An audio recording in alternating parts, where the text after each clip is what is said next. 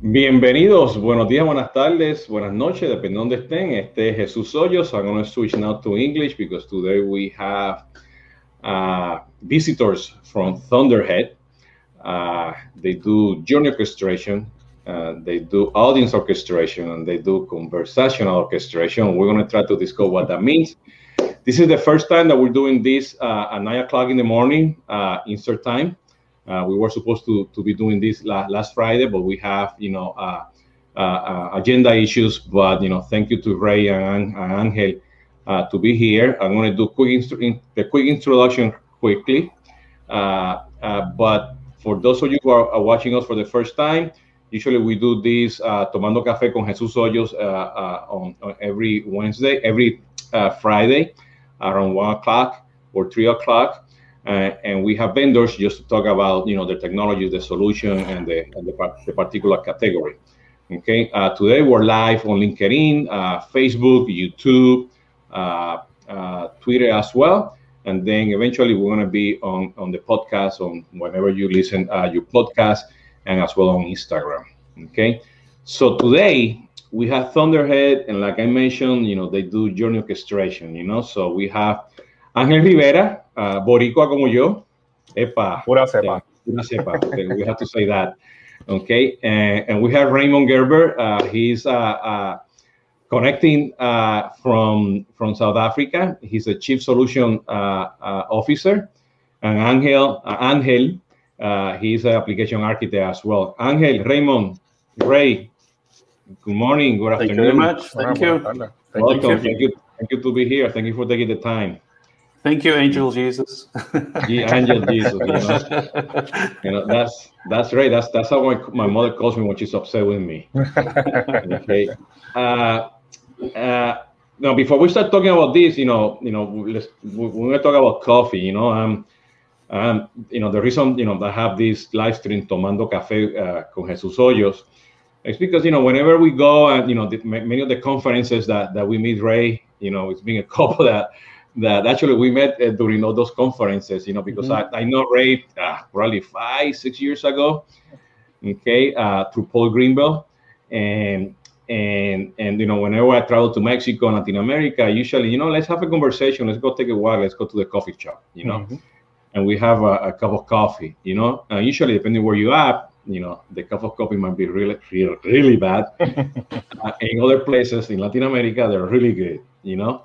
So uh, I'm drinking today, you know, uh, a coffee from Puerto Rico, uh, a town called Lares, uh, uh, Lareño. Okay, uh, and I know that Angel is drinking tea today, but he likes Café de Juntas, which is a, a, town nearby Puerto Rico, near Lares as well.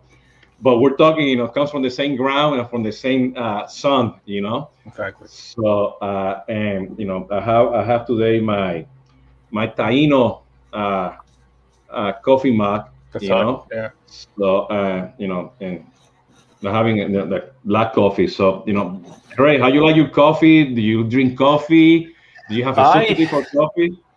I have a substitute called water, but I would advise you, if I can, maybe I'll bring you some back, some Kenyan coffee. Oh. Uh, great, great coffee, and and, and maybe Angel, uh, Angel, if you drink tea, I'll bring you some South African rooibos tea, which is very, very, uh, it's got no caffeine, very, very healthy, known across the world as a healthy tea. So, oh, no. healthy tea. I thought all yes. teas. I thought I thought all teas were healthy. Right? no, I don't think so. I don't think traditional black tea is is is got some good elements, but it's high in caffeine, so similar oh. like coffee. So. No, it's funny you, you mentioned that because uh, in one of my uh, previous live streams, uh, I had uh, Alan Comelares, uh, he's a good friend uh, uh, uh, from from Colombia, Bogota, Colombia, and he drinks everything organic. You know, uh, you know, co- you know, tea and coffee. You know, whatever. You know, uh, he you know he told me you know his wife told him that you know coffee has to be organic. So whatever that means, you know. So I have to probably look into into the instruction over here to see if you know if it's organic or not. Make know? sure that so, it's organic. So, Angel, and you, besides tea? No, I, I like you mentioned that Juntas Cafe is my favorite coffee, and you know that I can get in the United States, uh, and I drink it a little bit of milk, and that's it. Yeah, I, I, I, need a couple cup, a, cup, a couple cups a day at least. So that caffeine yeah. is really I need that. well, just to give a plug here, you should try you know the uh, the brands of Puerto Rico. Yeah, that's where uh, I get it from. You know, yeah, so they have the the packs, you know, to uh, to, to get them, you know. So uh, well, now now here in in where I live, Florida, you know, you can find them everywhere, you know. So uh, usually when I go to Puerto Rico, I come back, you know, I buy them at the airport, you know, and I get all of them. Yeah, you know? I get all of them, and they go fast. They go fast. So so. Uh, but it, it seems you guys are coffee connoisseurs. Unfortunately, I drink coffee with my milk. Oh, that's yeah. fine. I, I, drink oh, a lot of milk. You know? Yeah. Well, I, I, I drink I drink uh, uh, sugar with my coffee. You know, so so. Uh, but you know, no no complaints so far. Yeah. So so now now that, that that we discuss coffee, you know, uh, Ray and Angel, uh, tell us a little bit about you know what is Thunderhead because you know, uh, one of the key things that you know, following the market and talking, you know, having conversation with you guys, you know, Forrester uh, just came up with their, their own, you know, wave, I believe, and I believe, if I'm not mistaken, Gartner, you know, came up with the, the, the, their own quadrant around journey, you know, orchestration, you know, and when you look at that category, usually, you know, you get uh, uh, the non-traditional vendors, you know, like you guys, you know, uh, you know, you don't get the, you know, the Salesforce, the Oracles, and the, the SAP, the and so on. Uh, and journey orchestration, uh, uh, you know, depending on who's the vendor, you know, also might fit into the CDP category, you know, depending how you know how you see it. Uh, and then, you know, uh, you know, there's like I mentioned early in on the on the live stream, you know, you guys have you know uh, the journey orchestration you have audience orchestration you have conversational orchestration. And and and and you guys i mean very successful. I mean you guys are expanding. You're you know you're out there you know you're one of the cool vendors. Uh, tell me tell me who you know who's thunderhead you know and what you guys do. Maybe i'll i'll, I'll take a step back to eight years ago I was, uh, even before that, I was the CTO for a company called Chordiant That was the leader in decisioning space, was acquired by Pegasystems, and their next best action decision technologies was embedded into Pega Suite. Okay. Um, I was part of Pega for a year and then was hired by Glen Manchester to start the new initiative, which now called our One product and it was initially intended to build a what I would call a decisioning solution for the masses. As at that point, decisioning was very complex, um, and we wanted to make sure we understood the value of decisioning and next best action marketing, as you might know it, or next best action decisioning. Um, I came to Thunderhead, and as we started going through the fundamental elements of what worked, what didn't work, we realized there was one thing missing within the decisioning space was the understanding of you know where a customer is in their journey to make sure that that next best action is relevant and appropriate in the context of the journey or the journeys they're on. So we within six months you know after starting on the the next best action decisioning um, took a, a sharp turn in bringing the the concept of journeys but also because we went from, you know, the concept of journeys, we're saying, well, but customers are in conversation with the brand. There's not an action that you're doing with a specific outcome. And you need to have conversation with customers that that continuously grow in depth, you know, and that continually expands and, and increases the relationship you have with the customer. So, you know, we then transition from what we call next best action marketing or next best action to a journey orchestrated solution where the underlying concept is you're just not focusing on individual short-term campaigns like most marketing automation solutions do because that has a beginning and the end. And when you look at the fundamental definition of a journey it's really about that full set of experiences from a prospect all the way to be a valued customer. And you can't allow to have gaps in the attention you give to customers as they connect with you. And that's unfortunately what campaigns do. So Journey orchestration is fundamentally as a customer interacts, having a true understanding of their immediate context, where the interaction, and where is that positioning themselves within the concept of a specific journey, and then using that journey position to identify through machine learning and AI what is the most relevant next conversation to have with that customer to help them along the journey, not force them along the journey, like a campaign would do in terms of proactively identifying, I think these are the five steps customers need to go through. Okay. But saying is every customer has their own way of wanting to go through the journey. So we talk about our journey orchestration is focused on the concept of the customer managed journey, not the managed customer journey, which is really a key element is because we're allowing a brand in an omnichannel manner to enable and allow their customers to determine where, when, and how they interact with the brand at their own pace, using their own uh, interaction mechanism, um, and within their own time. So, so kind of that's where we came from, and obviously, Journey Orchestration then took off as a as a broader market initiative, with especially Forrester getting on the bandwagon, and and and then um, you know Forrester to bring in also the concept of journeylytics, because if you are orchestrating journeys, you need to have insights about journeys, and if you understand your customer behavior, where do they have friction, where do they transition, where do they reverse back in the journey, and because the, the marketeer and the business user need a visual instrument to understand and represent the understanding of how their customers prefer to behave.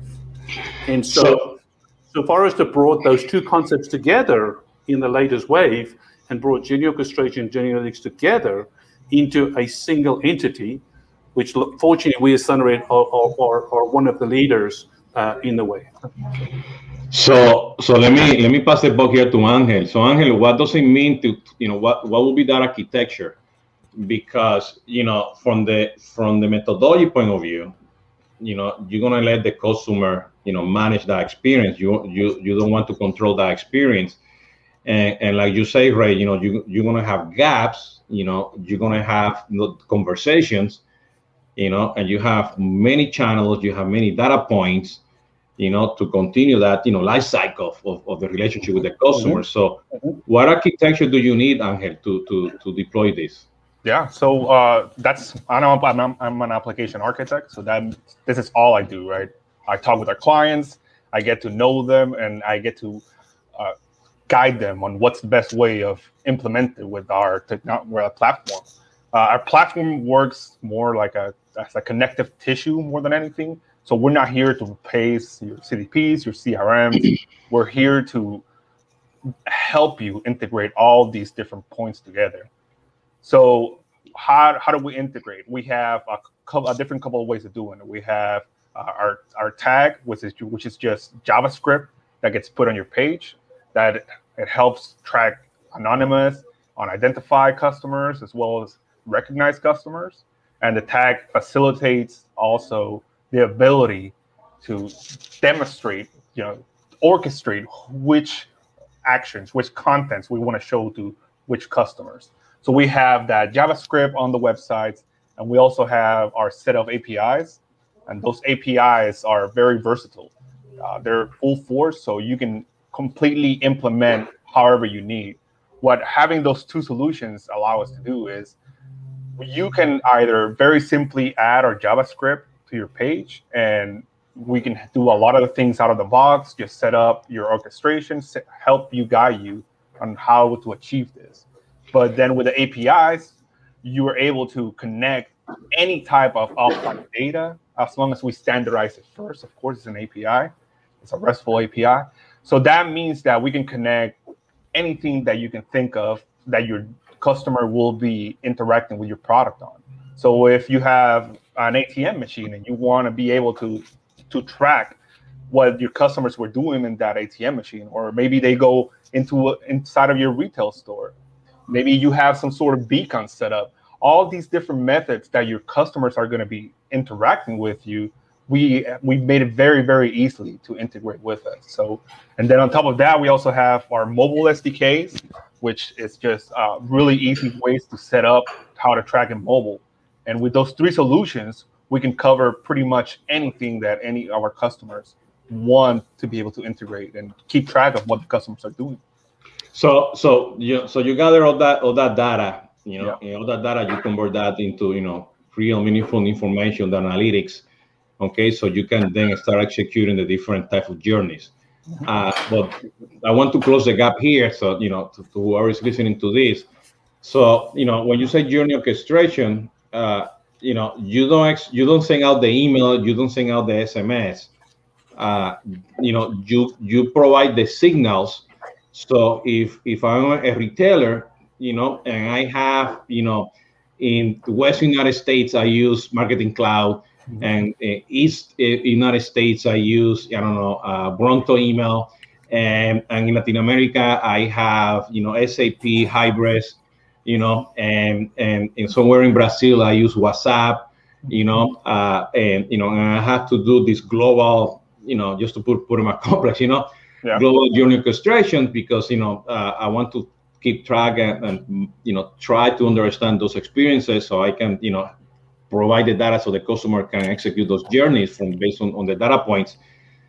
You pass that in some you pass that information you know to the different technologies that we execute the journey. Is that fair assessment? Yeah, I think I think think of the Thunderhead stack of solutions nearly like a customer operating system that sits within the center of the customer ecosystem of solutions. So you have your CRM system, you have your CDP, you have your DMP, you have your loyalty system, you know, uh, you have your billing systems, and they all are connected into the Thunderhead JO solution. So whenever interactions occur within the context of those those individual solutions, they make the Thunderhead JO platform aware of a specific interaction. As we become aware of that interaction, we associate journey context to that interaction and use that to pinpoint how that interaction or set of interactions has progressed a customer on one or multiple journeys. And then we're using our decisioning platform um, and what we now call the concept of autonomous orchestration, uh, use L to determine what is the next best conversation that could be given to the customer in the context of the five journeys that they're on simultaneously. Okay, but then we use the concept of arbitration to determine out of those five conversations what is the most relevant conversation to have. Okay, so we also talk about the concept of channel agnostic but channel aware. So we make the decision what is the right conversation to have, and then understand the context and the constraints of the device and the channel they're in, and then personalize in real time within 60 milliseconds. We have to personalize the web page, the mobile SDK, the recommendation in the assisted channel, the SMS chat, to you know the to the conversation management system. We provide continuous insights as to what conversations to have. We can deliver those conversations ourselves, or we can deliver conversations to one or multiple of those solutions. So, for example, if a customer interacts and is interested in an investment product, we might personalize his page based on his historical information to saying, we believe this is the best fit of the investment product that's good for you. But we might realize that that customer is already managed through a wealth manager, and we will send a lead through the through our system into the lead management system to make sure that that uh, wealth manager aware that there's a customer that has shown interest in the investment product. But we might also simultaneously, in the same interaction, send an email to the customer to saying, here's the link of the details around the investment product that we recognize is most relevant for you.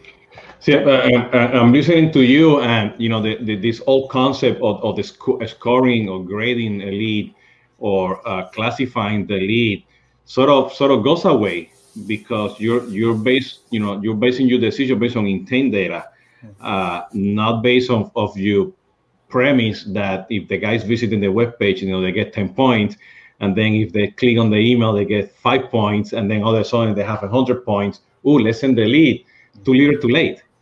Because Correct. maybe the intent was you know when they when you know when they were looking at the page and you have all the historical data and, and at that moment forget that you're going to give the person a scoring of 10 points you know it's ready based on the intent data that you're getting and the behavior that they might get in other uh, channels because a lot of you know the scoring is based on, on, on one channel you know one campaign you know and you know and you know and you know connecting the dots here, you know, usually, you know, we try to do all this stuff with campaigns just to close the gap, you know, uh, because I'm forcing you to read my message to understand what I'm trying to tell you, you know, hey, buy from me, you know, even though I might be doing it, you know, with a good, you know, journey within my marketing system or or CRM system, but still I'm pushing that message to you. I'm not I'm not gathering the information to validate if, if, I should push or you should pull the you know you into into the message. You know,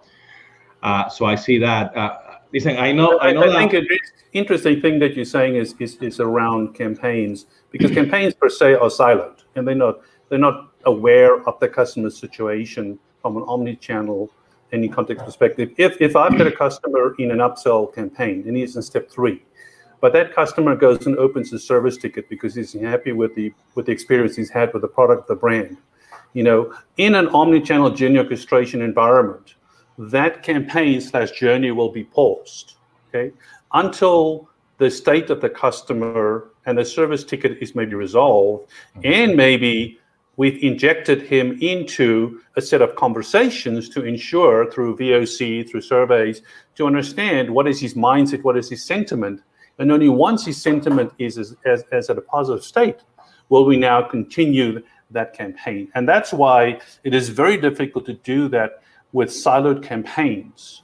That is, does not understand the overall context of the customer and is not aware of other campaigns that be, can be running in parallel that could be having conflicting messages to the same customer at the same time. Okay. Hey, listen, I know that Angel has a, a, hard stop, so I have I have a, hopefully a quick question for you, Angel. Sure. uh, what is the biggest misconception when people try to put this together? You know, when you know, you know, the, you know, you bring your architecture, and they might have a CDP, they might not have a CDP. They obviously, you know, they have a CRM system, uh, and or maybe they have a data warehouse. What is the biggest misconception? They say, "Oh, I didn't know this about you know journey orchestration or Thunderhead." Yeah. Uh, well, I think something that we've taught, uh, kind of touched on before is this concept what that customers are not always on a linear journey, right? This concept of yeah, they should get to A from A to B to C. That's not always how customers react, right? Sometimes they go from A to B to then to uh, again to A, and this backwards movement is not technically something bad that the customers are doing or that your journey is broken it's just a better way of you understanding your customers. And you should see it as these are multiple places where you can touch your customer. So to re- reinforce whatever message you want to send to them. So I think that's the biggest thing that we have to break. And not only that, adding this idea of omni-channel. So if the customer's on the web and then he calls and also it's chatting with a web agent, all three of those channels should be aware of what's happening with that customer. And that's another thing that we have to train our customers a lot on how to see your customer. How do you see your customers? Are you aware of when they're happy and when they're not happy? Are you always sending the right message at the right time and with the right context? And that's what we're really good at. Yeah. Yeah, you should talk to American Airlines. I mean, they when you know the, when the, when COVID started, yeah. you know, I was supposed to go to Puerto Rico. Uh, you know, I you know you know they gave me the ticket, whatever, and then probably by December they told me go go back, and that's when they started doing the second shutdown. Yeah. you know, so like, come on, guys, you know. So, well, Angel, I know that you have to go. uh, uh, we're going to be uh, keep having that conversation. So thank you so much, Angel. Of course. Este, nos vemos pronto, señor. Muchas gracias. Right. Muchas gracias. Que tengamos tarde. Thank you, Ray. Yeah. Bye. Bye, Angel. So Ray, let's let's make this transition into into mm-hmm. uh, into the different type of journeys because you know uh, I you know I, I do remember you know I had the, the chance to to to get to know really well Fred Newell and mm-hmm. he wrote a book about you know customer managed the relationship besides, besides mm-hmm. CRM many years ago. And and he always talk about what you mentioned today, you know, and what you know, you know, must you know when we meet with you know with our fellow friends, you know, uh, Esteban and, and, Paul and, and Ray and everything, we discuss this a lot, you know, you know, mm-hmm. we you know we don't own the journey, but what that really means, and and you know, like I mentioned before in the live stream, there's like different type of, of journey orchestration. Could could you elaborate on that? Okay, so so there's different types of orchestration per se. In, in, in you know, we talk about journey orchestration, conversation orchestration, and audience orchestration. And I think the the the, the difference between journey orchestration and conversation orchestration is that journey orchestration is done in the context of a specific journey. So a customer is in a journey of I want to get more value. Okay. So you are putting him on an education path through the various stages that that covers to help him understand how to get more value out of the product or service that he's engaged with you as a brand. Okay, so so the the, the recommendations you make and, and and conversations you recommend has a context of a journey. There are other uh, conversations that is don't necessarily happen in the context of a journey. For example, if it is Jesus's birthday tomorrow, okay and he interacts with the brand tomorrow. I want to have a conversation with him where I congratulate him on his birthday. There's no context of a specific journey that that happens with him. Okay? Audience orchestration is fundamentally different. Audience orchestration in the ThunderHead world is when you do journey analytics and you evaluate and discover journey behavior, then you need to identify the groups of customers that had similar behaviors historically, but also predict future behaviors using machine learning and AI and some complex underlying algorithms to do that. And then what you need to do is you need to take that audience and break them into cohorts or clusters and def- create defined audiences that you push out into the ecosystems of solutions to be able to take that audience to make sure that every interaction that happens in those ecosystem solutions, independently of the ThunderHead solution, can do that with the same context from an from a customer centristic perspective. Okay, so it's taking a group of customers, breaking them up into smaller clusters of cohorts, and then orchestrating the audiences in real time, adding people to an audience in the Salesforce solution removing him tomorrow from the Salesforce solution based on his behaviors and the interactions he had with the brand. Okay, um, adding them into the loyalty system or removing them continuously on an ongoing fashion.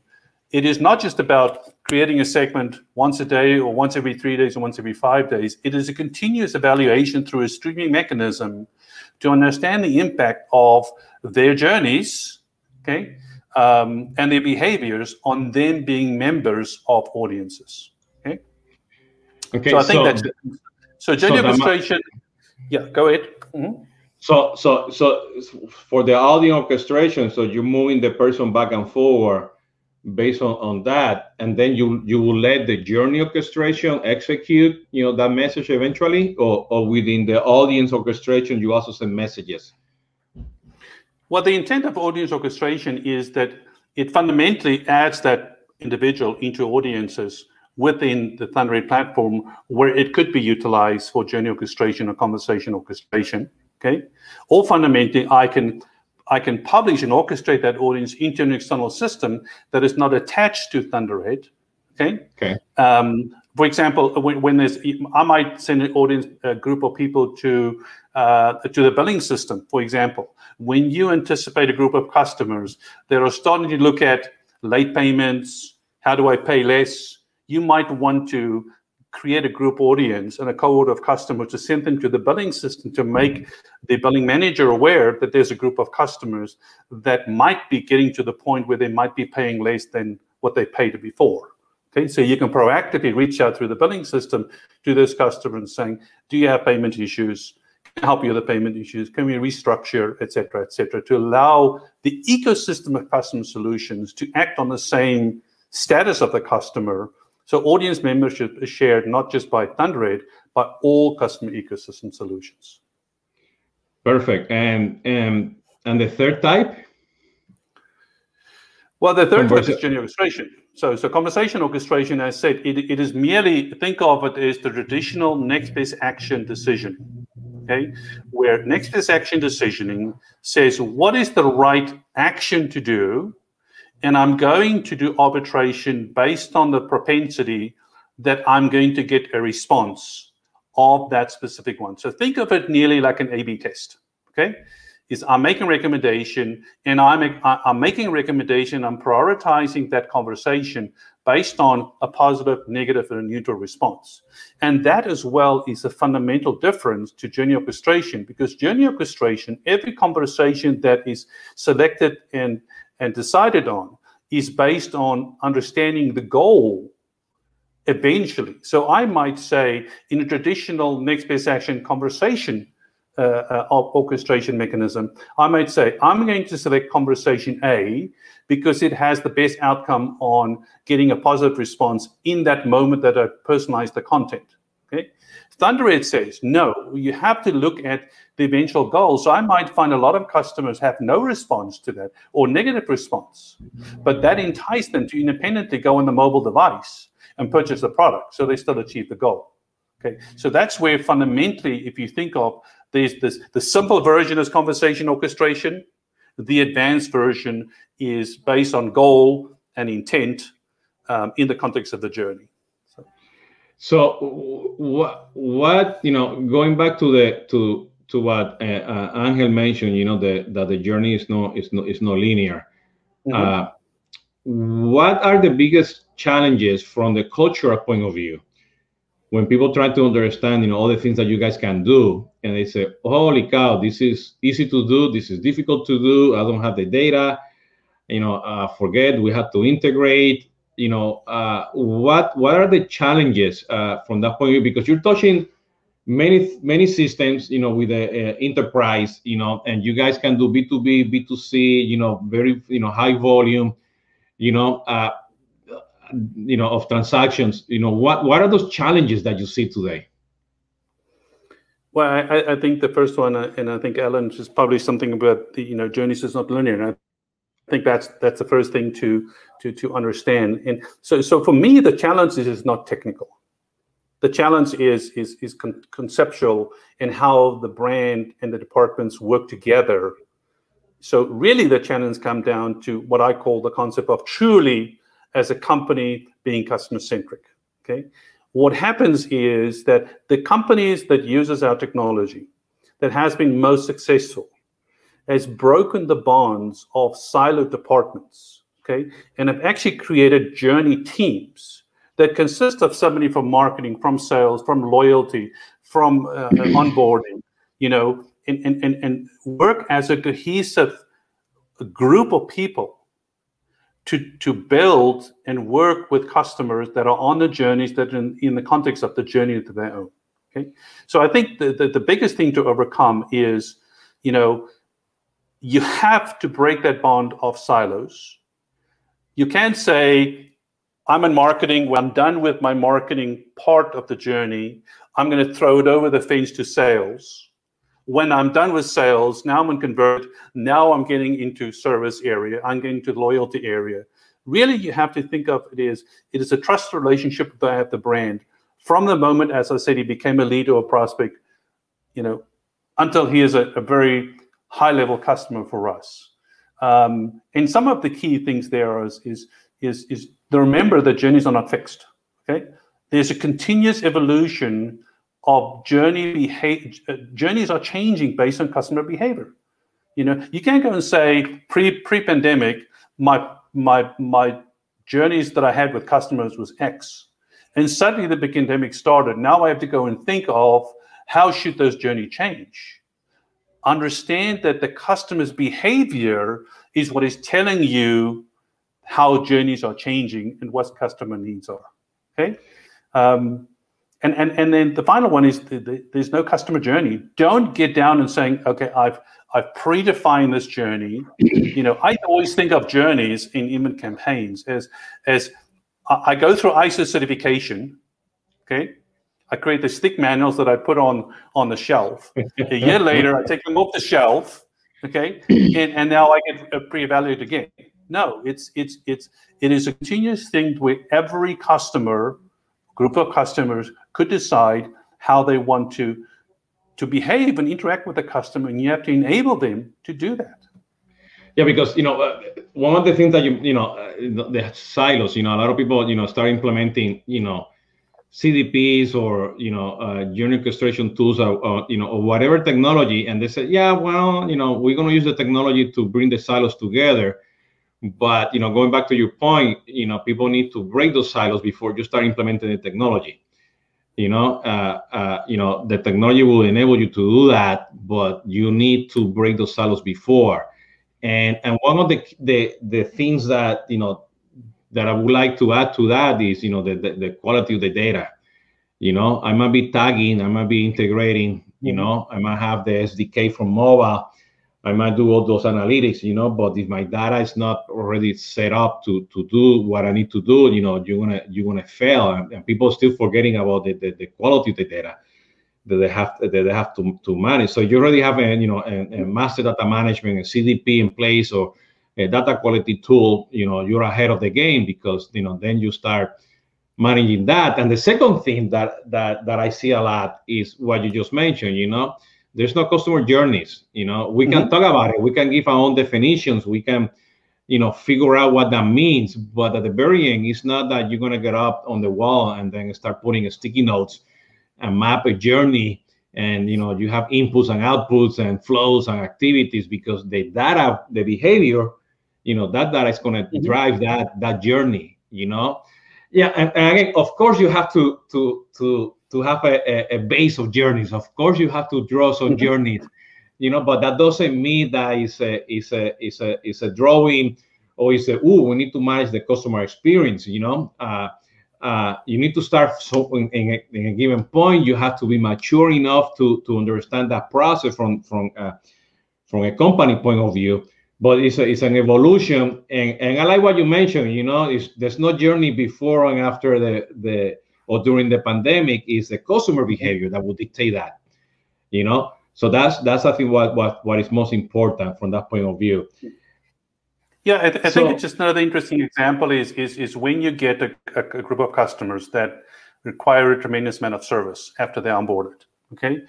Is is when it comes to the uh, integrating journey analytics and journey orchestration is fundamentally be able to understand is there a relationship between a group of customers needing a lot of service because how they behaved in the knowledge phase life cycle stage when they were you know in the sales cycle okay? And i think that is where when you look at traditional marketing automation solutions you, you don't look at those you, there's no way to connect these group of customers have a high service need because of how they behaved in the knowledge stage or the consideration stage. And I think so that's why when we talk about journey orchestration, it, we really should talk about journey orchestration and journey analytics as an integrated component.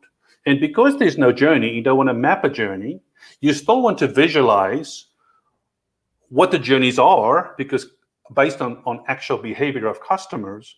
But then you want to go and identify what is causing friction in their journey and utilize orchestration mechanisms to identify people that are node X always call the call center. How can I look at their behaviors prior to that? What's causing them to need assistance versus not? And can I create an orchestration that will help future customers answer the question prior to them needing that from the assisted support channel?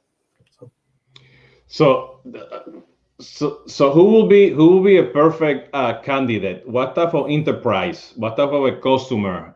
You know, uh, travel. You know, uh, B two C. You know, banking. You know, uh, fintech. You know, who will be your perfect customer? Who who will need Thunderhead?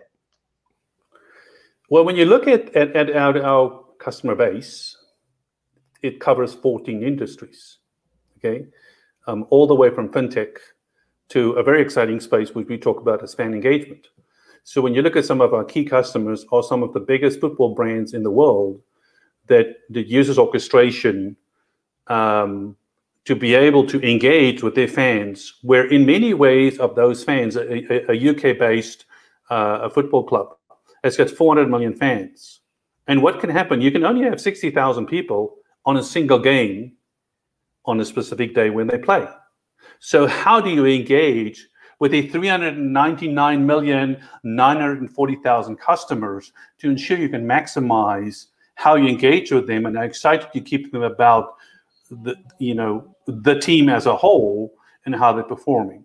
So, so we cover 14 industries. I think a very interesting uh, um, industry for us that that really is is was driven by the pandemic.